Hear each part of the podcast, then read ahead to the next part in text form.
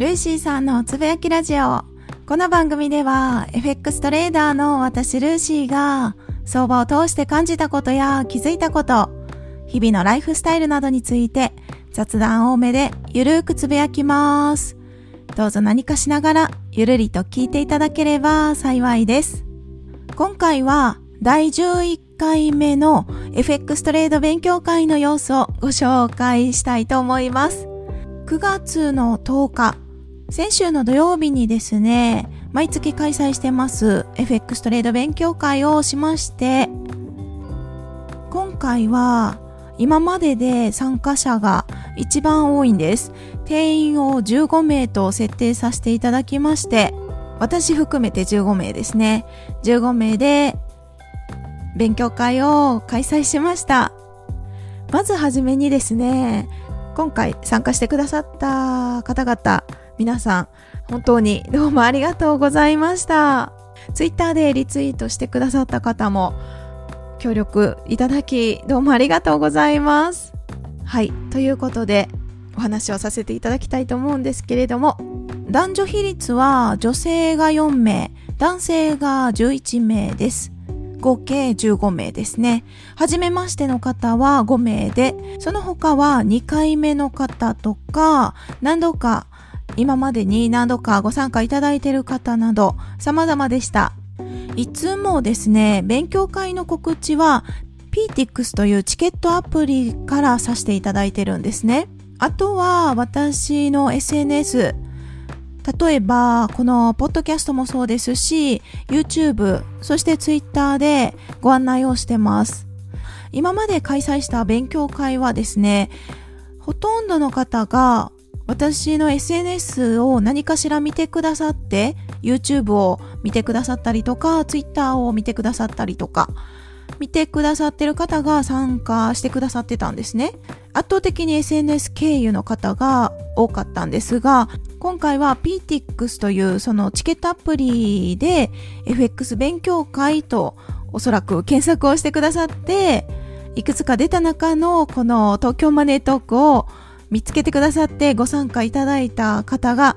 多分2名いらっしゃいました。1名は確実なんですが、おそらく2名かなっていう感じなんですね。なので、私のことももちろん全く知りませんし、はい、とても新鮮でありがたかったです。以前、結構前ですけれども、私自身も FX トレード勉強会について検索したことがあるんですね。インターネットで検索しても、FX 関連の勉強会って全然なくって、例えば、どこかの企業さんが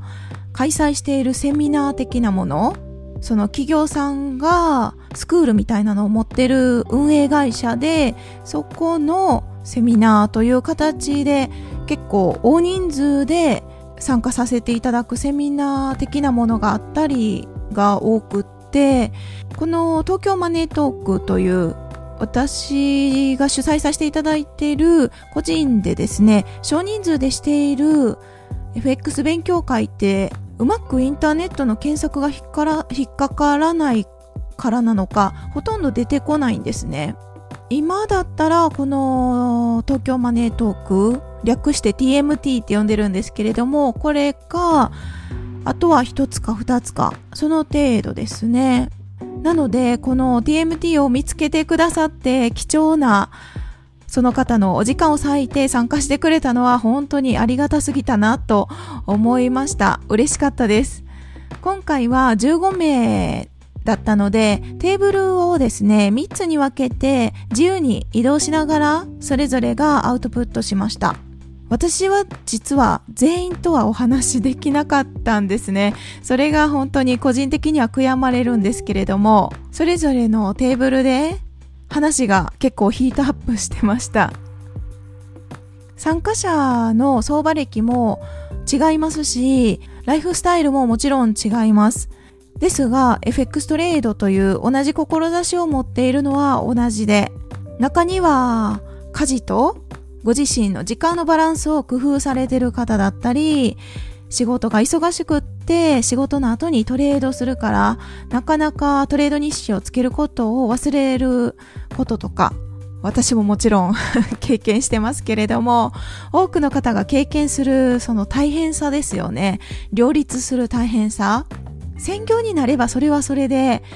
違う大変さがあったりもすると思うんですね。時間の管理が難しかったり、私は仕事をせずに FX トレードだけに向き合ってた時期も実はあるんですけれども、その時は本当になんか自由すぎてですね、今までお昼の仕事をしてることに慣れすぎてるのかして、自分で生活リズムをコントロールするのがすっごい難しくなって、そうなると生活が崩れてくるとですね、そのまま FX トレードの性格、性格じゃなくて成績にも影響してくるんです。本当に結構ひどい時期がありました。そんなこんなで私は今は仕事をしながら FX とも向き合ってるんですが、その方がまあ、確かに時間は限られてるのでなかなか自由時間って取りにくくってもっと検証したいなとかいろいろ思うこともありますけれども生活リズムを整えることがまず先決かなと私の中では思ったので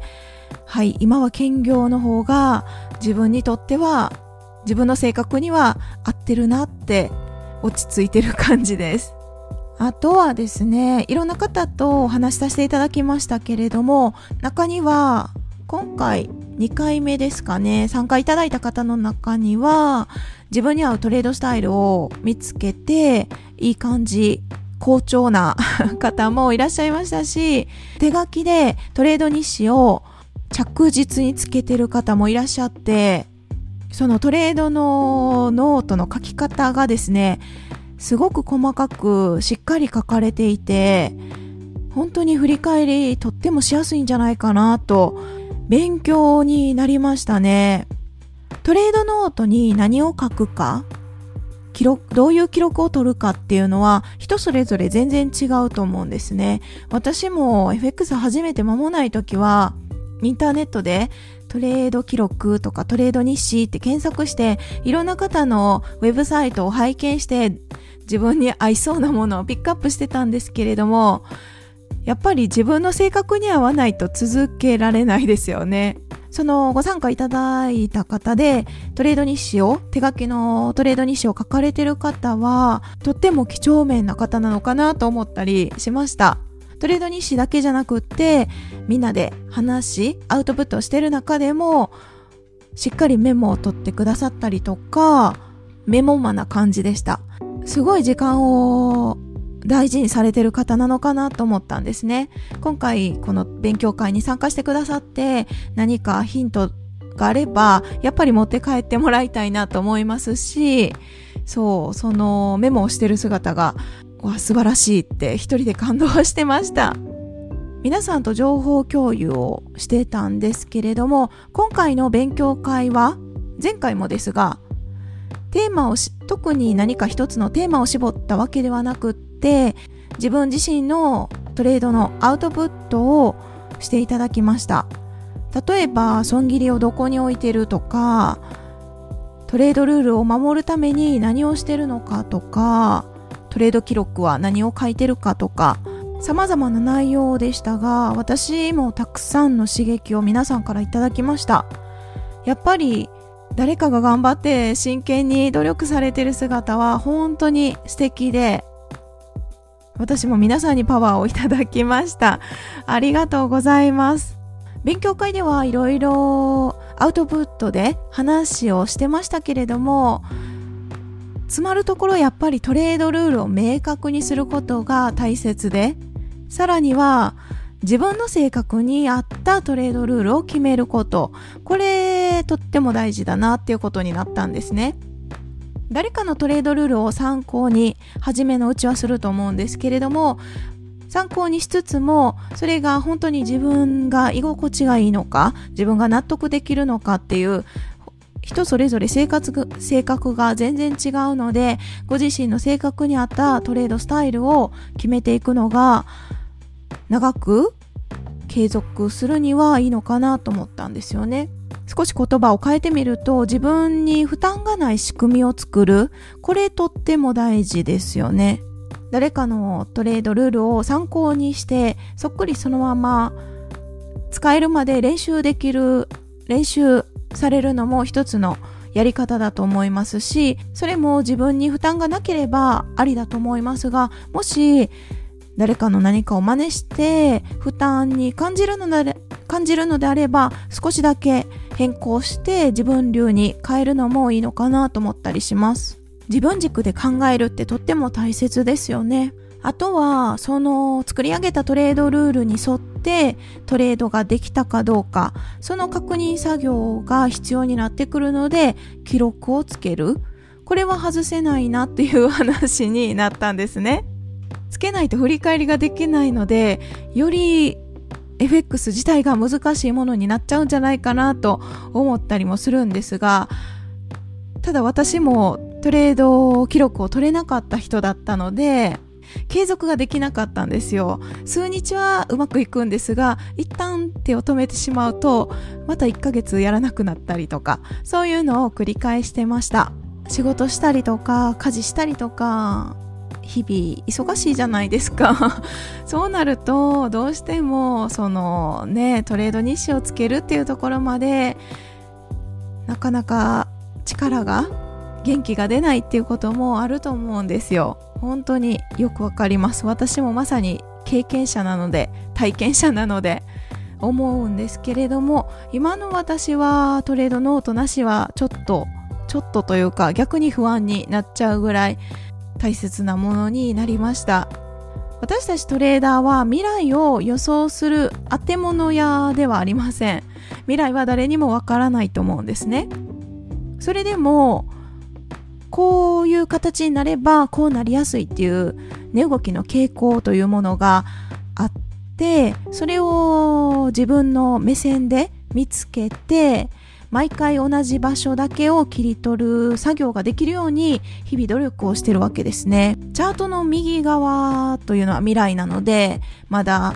見えないんですけれども何もローソク足がない状態ですけれどもその値動きが見えてない時に今見えてる状態のローソク足とその今が出来上がるまでの今に至るまでの経緯を見ながら